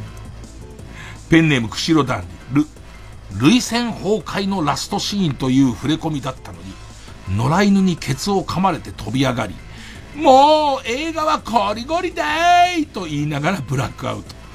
最後画面に泣き顔だけが一旦丸く残って、チャッチャッと言って消える。クソダセーな、おい。涙腺崩壊とかないっすからね。えー、ペンネームオザニー、レ、レギュラー番組が打ち切られて TBS ラジオを追われる伊集院。そんな中、伊集院に手を差し伸べたのは、無放送でラジオを続けているトム・ブラウンの二人であった。無放送は続けてないんだ。無放送、無収録のね。ねえ。ずーっと長寿番組をやっている。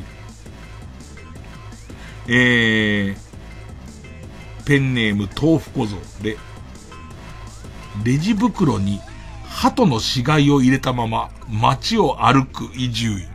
これも実際にありましたんで、もう、落ちてた場所まで思い出しますけど、原宿の、とある、こうおしゃれな店の店先で、鳩が死んでたんですよ。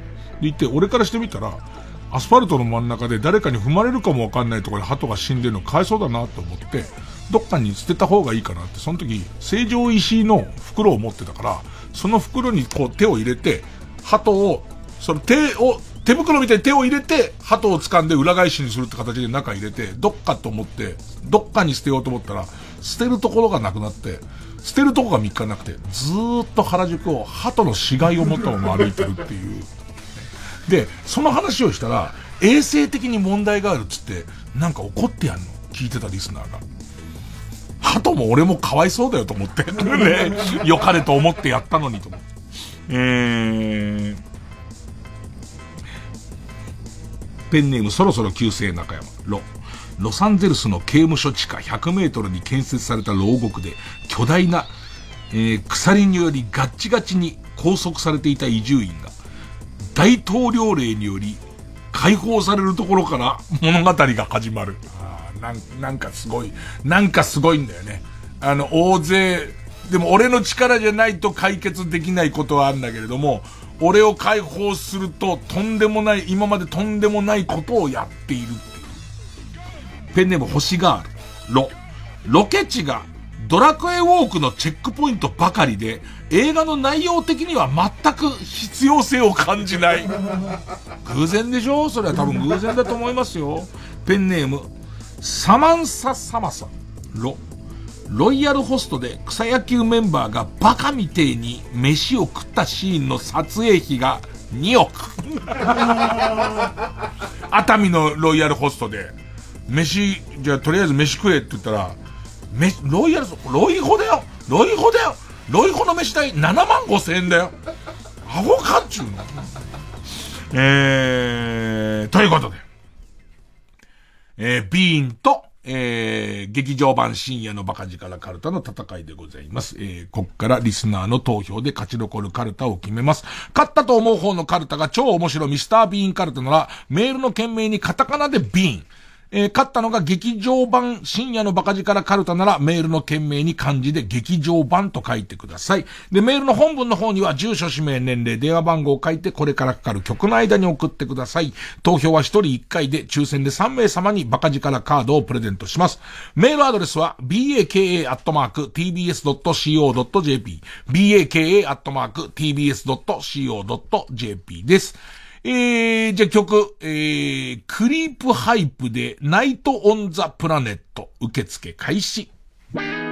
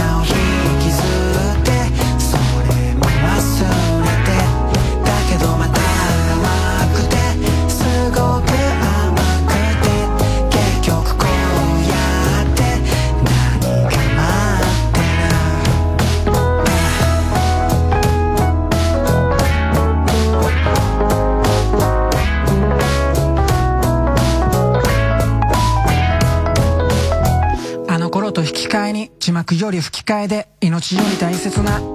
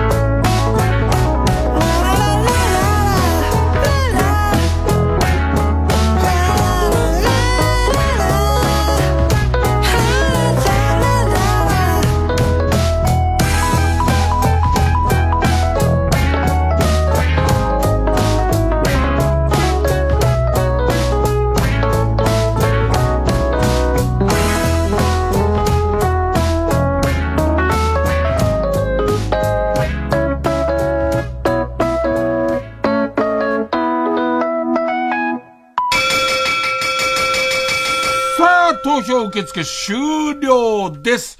えー、結果、超面白ミスター・ビーンカルタ、486票。劇場版深夜のバカ力カルタ、446票買ったのは、超面白ミスター・ビーンカルタ首の皮一枚でずっと続いてますけどね。えー、ということで、えー、超面白ミスター・ビーンカルタは、魔行。魔行。で、負けた劇場版深夜のバカ力カルタは引き続きラ行。ラ行でね、止まんのはきついんですよ。かなり、特に今回も、ルーカなんかめちゃめちゃ少なかったもんね。ええさあ、えー、ぜひぜひ二軍には落ちてますが、深夜のバカ力カルタにも、えー、ネタをください。えー、もちろん、えー、超面白ミスタービーンカルタにも、お魔行のネタをください。さあ、えー、この、超面白ミスタービーンカルタに対するはこちら。はぁっていうカルタ。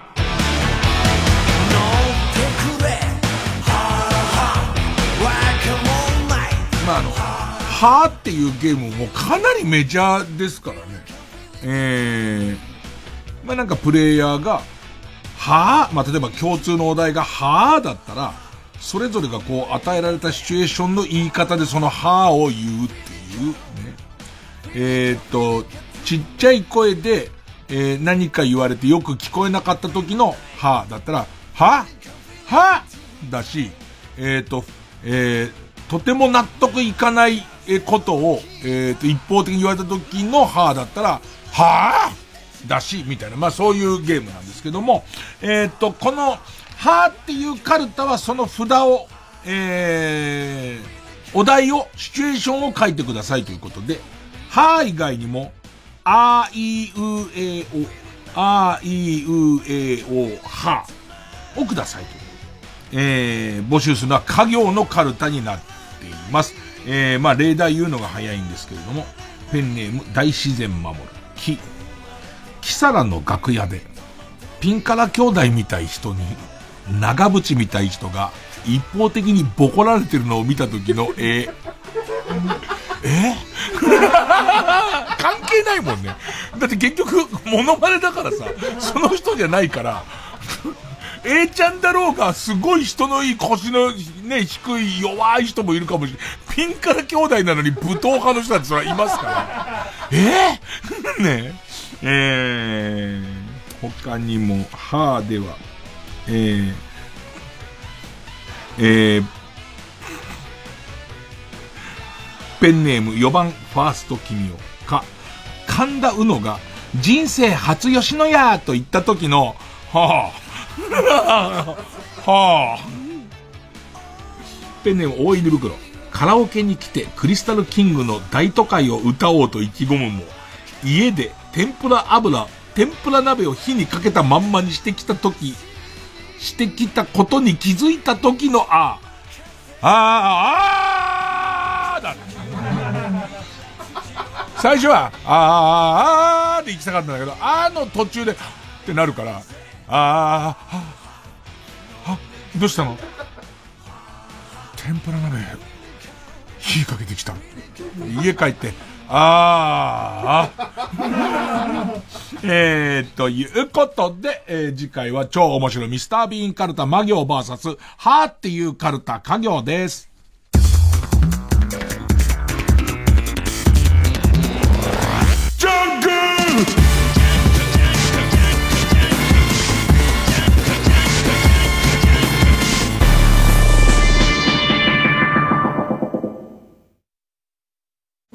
TBS ラジオ公演ゴッホ展響き合う魂ヘレーネとフィンセント。東京上野公園の東京都美術館で開催中。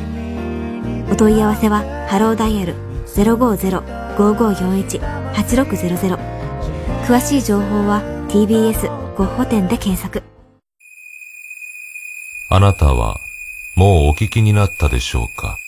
夢ともうつつともつかないこの音声ドラマを。四十数年の時を経て現代的な手法で復活した令和版夜のミステリー。新たに3つのエピソードを公開。いい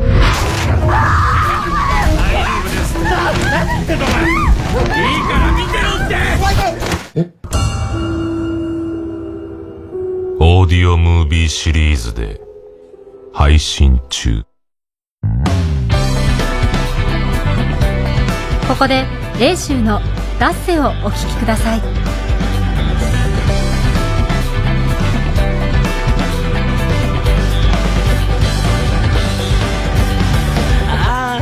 毎日疲れたな。答えないなんてばかり掘り下げてさ。簡単なことを難しく難しく。捉えては背伸びする。シークレットインソール積み上げて鳥の目もくり抜いて差し替えたいが所詮は人のことべないし勘違い恥ずかしいたいたな子大人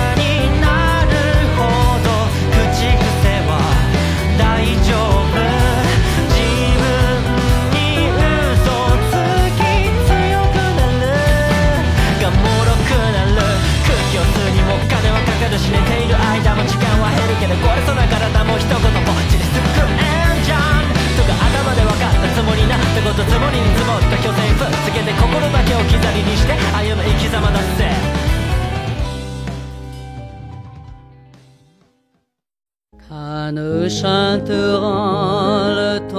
TBS ラジオ公演加藤登紀子ほろ酔いコンサート2021花物語。温かい歌声でじっくりと心にしみる名曲の数々を聴きに来ませんか？歌を大きな花束にしてあなたに届けます。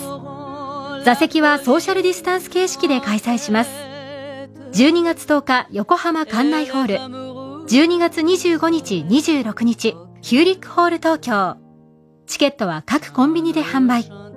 お問い合わせは03-3352-3875トキコプランニングまで。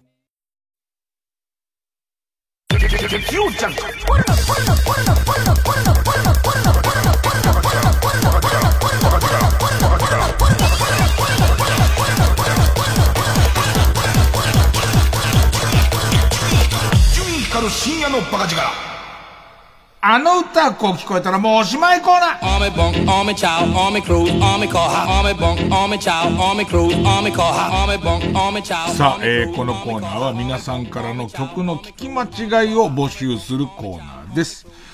えー、まあ季節の変わり目、急に寒くなったりするともう聞き間違えますからね、もうしょうがないですよね。えー、ペンネーム鈴虫食べたさん。元歌、長渕剛のろくなもんじゃねえのこの部分です。ろくなもんじゃねこれがこういう風に聞こえた。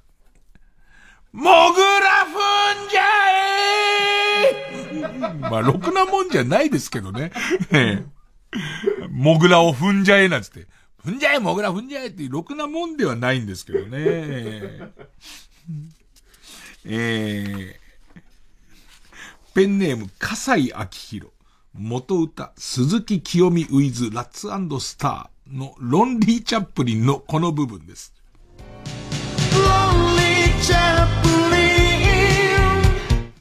もうお約束ですけど、ろくなもんじゃねえの、ろくなもんじゃねえの部分とか、ロンリーチャップリンの、ロンリーチャップリンの部分は、なるべく聞き間違えないでほしいんですけど、こういう風に聞こえました。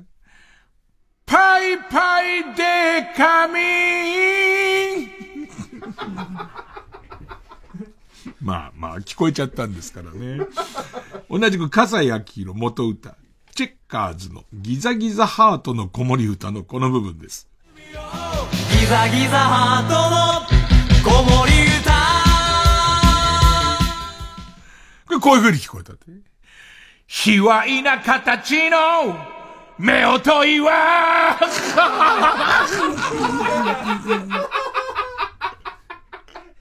もう、そっち方面の目音いはもうあるんでしょうね。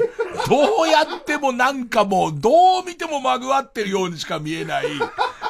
卑猥な形の目音岩ですからね。ギザギザハートの子守歌と一つも合ってないですけどね。卑猥な形の目音いは。ねえ。えー、ペンネーム DCM 元歌尾崎豊15の夜のこの部分。盗んだバイクで走り出すまあだから、先入観が聞き間違えたら起こしますから。ね、盗んだバイクで走っちゃ。悪いことしてんな、この人って思ったんでしょうね。あとやっぱり、こう、ちょっとこう、あの、聞こえ方もね、聞こえ方、マスクとかしてるとまたね。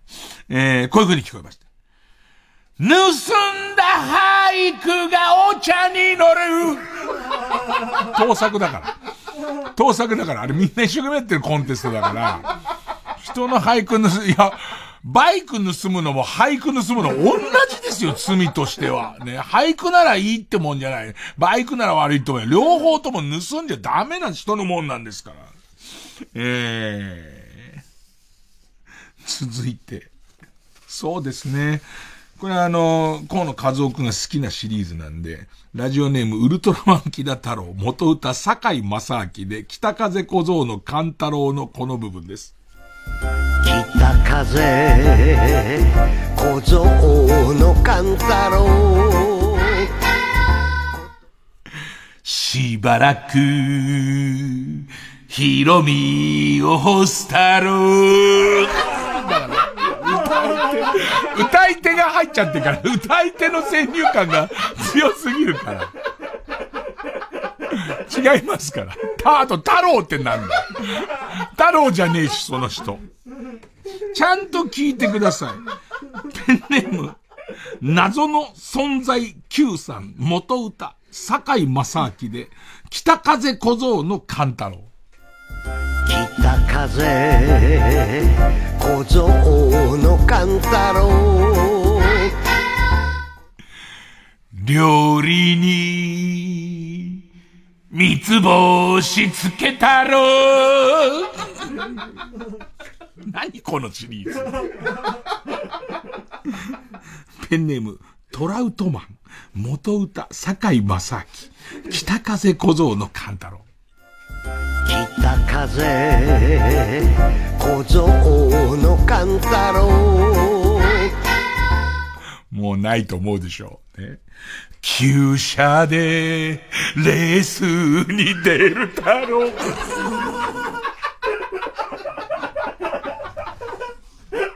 何この、坂井正明さんのウィキペディアは、ウィキペディアを見て、あえてウィキペディアを見てから聞き間違えるっていう。クラシックカーレースとかね。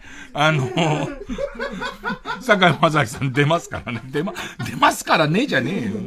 えー、えー、そうですね。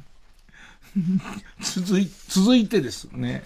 ペンネーム、ウラ、ウルトラマンキダ太郎、ウルトラマンキダ太郎。元歌、渡辺真知子、カモメが飛んだ日。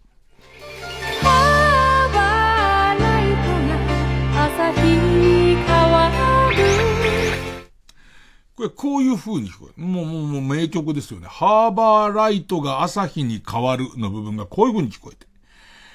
タッパーウェアにしぐれに詰める。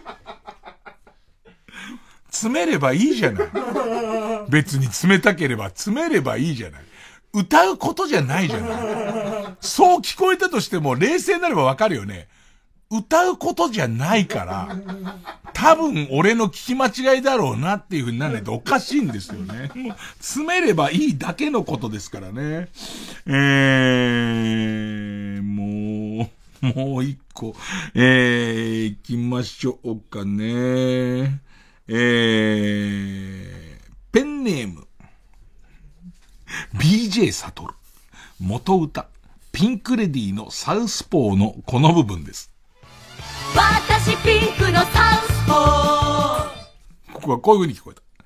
母のあだ名がこそ泥。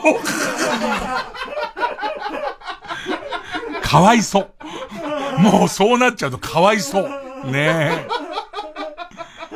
母の職業がコソドローならしょうがないですけど。あだ名だけですから。あだ名がコソドローはかわいそうなんで。まあそういうふうに聞こえちゃったんだからしょうがないんで。え、あの、何か聞こえちゃった時には必ず送ってください。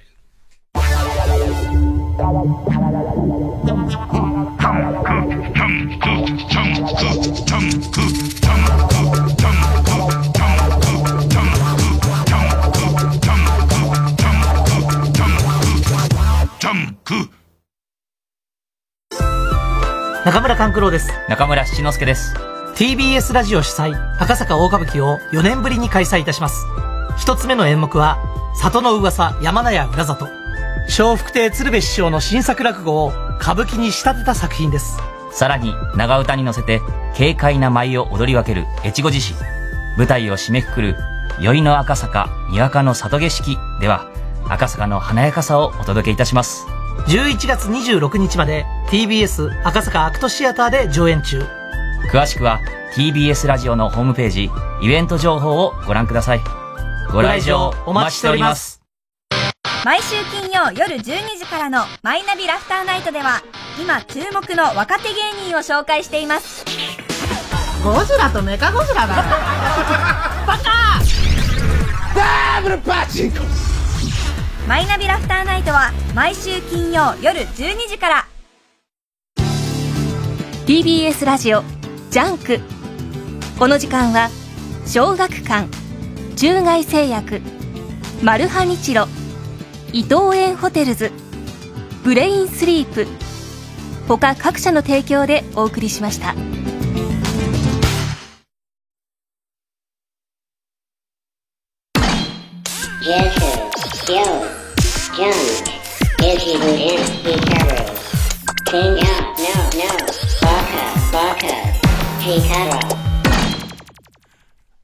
近代史クイズ。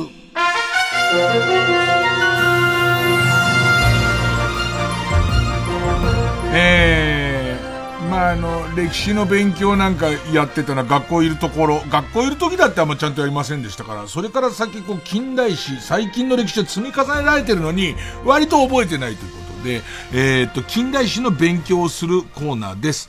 えー、並べ替えとかはもうめんどくさいんでなくなりました。えー基本的には。えーえーペンネーム豆腐小僧。抜群西尾、えのき氷に関する書籍を出版。これ覚えてるよ。なんかえのき、なんかえのき氷っつって、なんかえのきを水に浸して、あの冷蔵庫の製氷皿みたいなやつつけて、あの四角いブロックの氷作るやつ。で、カチンカチンに凍らせたやつを食べると、痩せるんだっけ？ほいで本出してて、ちょっとスマッシュヒットし、で本人も相当忘れてると思いますけど、一応これ2013年ですって。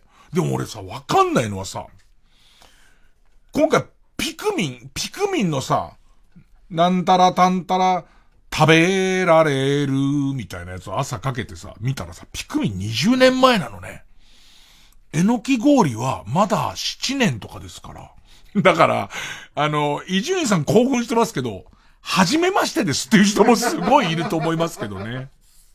えー、ああ、この辺だよ。この辺本当の近代史だよ。ペンネーム税金払ってるから許して。アマゾンが日本でサービス開始。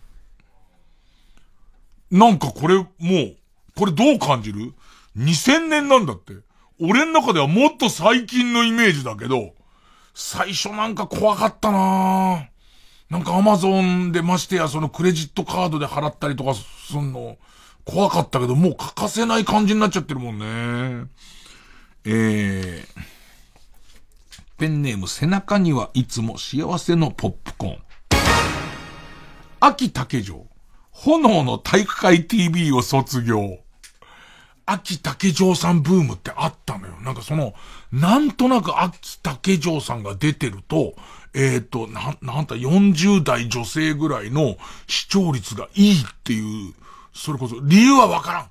けど、いいっていう時期があって、しくじり先生とかも秋竹城さん出てたよね。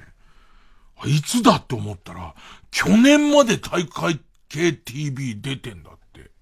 秋竹城ブーム。具志堅陽光ブーム、秋竹城ブームってなんかそういう理由で一時期あったんだよね。えー、そうですね。ペンネームスカーレットパープル。長野、お笑いの。長野。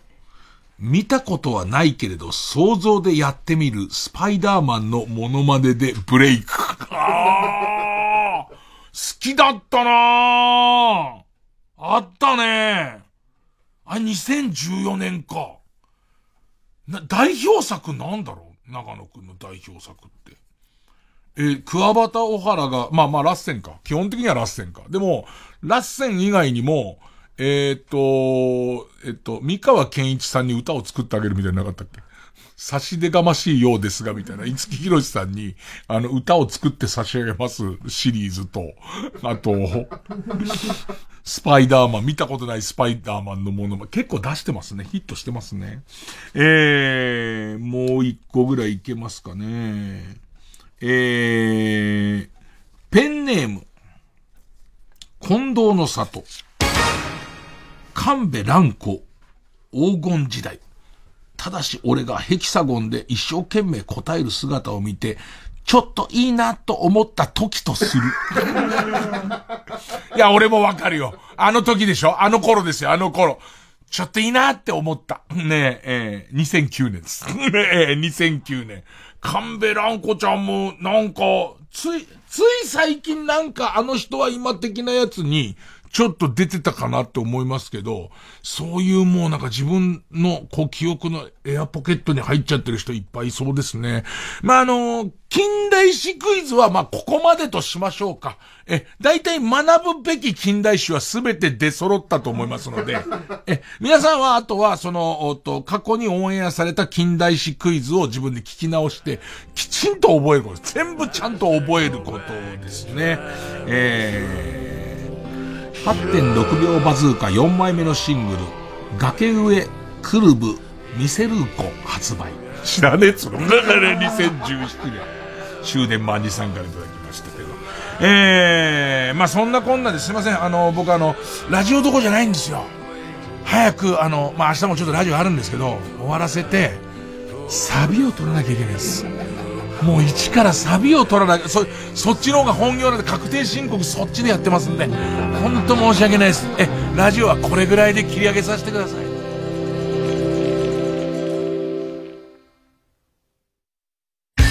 ストレッチーズの高木寛太です。ストレッチーズの福島俊樹です。僕はどの50音を言われてもそれから始まるドッジボールのチーム名を言えます。じゃあさサザン97ユニフォームが黄色です。正解がわからない11月の24時の箱は僕たちストレッチーズが担当します。放送は毎週水曜深夜24時から。